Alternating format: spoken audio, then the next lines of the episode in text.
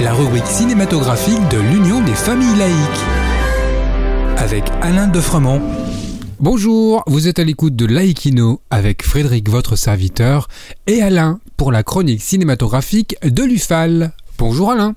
Bonjour Frédéric. Le noir et blanc n'est plus guère utilisé dans le cinéma d'aujourd'hui. Oui, la pellicule noir et blanc n'est pas absente des salles de cinéma, mais elle est quand même assez rare. Souvenons-nous dans le passé d'un homme et une femme de Claude Lelouch, Palme d'Or à Cannes en 1966, d'Elephant Man de David Lynch en 1980, de La liste de Schindler de Spielberg en 1993, et plus près de nous, The Artist en 2011, qui vit la consécration de Jean Dujardin. Retenons aussi le ténébreux Franz de François Ozon sorti en 2016, ou encore Le Leto le film russe dont je vous ai déjà parlé, et enfin du dernier Jacques Audiard, Les Olympiades, que l'on a vu il y a deux ans. Ce furent des succès en salle, bien qu'en noir et blanc.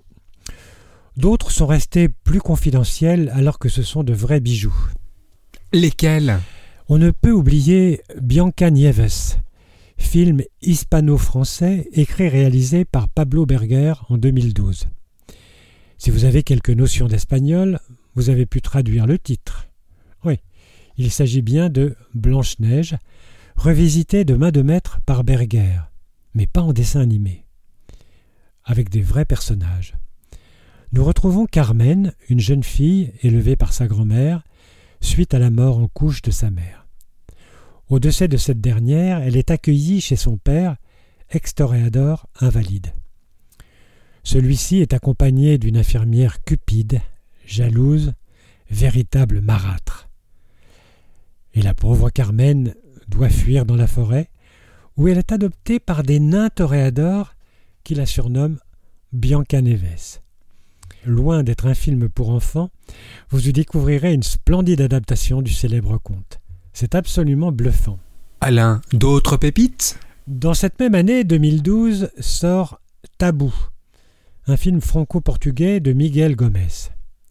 Film très étrange de par son sujet et admirablement servi par le noir et blanc. C'est l'histoire de trois femmes qui se partagent le même étage d'un immeuble à Lisbonne. Une vieille dame au fort tempérament, sa femme de ménage cap-verdienne qu'elle accuse de faire du vaudou, et une voisine retraitée mais très dévouée. Au décès de la vieille dame, les deux autres vont découvrir son passé. C'est un film très étrange, plein de mystères, alternant des parties dialoguées, d'autres en voix off, des moments en muet, mais le tout dans une réalisation somptueuse qui fait que pour le coup on en ressort envoûté. Et enfin, je vous recommande le premier film de David Lynch, Eraserhead, sorti en 1977, qui est un des sommets des films d'épouvante. Le titre, Eraserhead, signifie à effacer. Dans une ville industrielle, un homme sans histoire, Henry Spencer, est contraint de s'occuper celle de son enfant, qui est un nouveau-né prématuré et monstrueux, après que sa femme a quitté le domicile conjugal. Pour s'échapper de son quotidien oppressant, marqué par les cris du bébé, il se réfugie dans un monde parallèle où réside la dame du radiateur. Voyez, très étrange, mais c'est d'une beauté graphique inouïe, et la vision de cette œuvre est pour moi, dans un noir et blanc magnifique, quelque chose d'extraordinaire. Et cela vous laisse pantois. Merci Alain. En attendant de vous retrouver, n'oubliez pas notre émission en balado-diffusion sur laïcidadufal.org ainsi que sur notre site ufal.org. Pensez aussi que nos activités ne sont possibles que grâce à vos dons et vos adhésions. C'était Frédéric et Alain sur Laïkino. À bientôt. C'était Laïkino, la rubrique cinématographique de l'Union des familles laïques.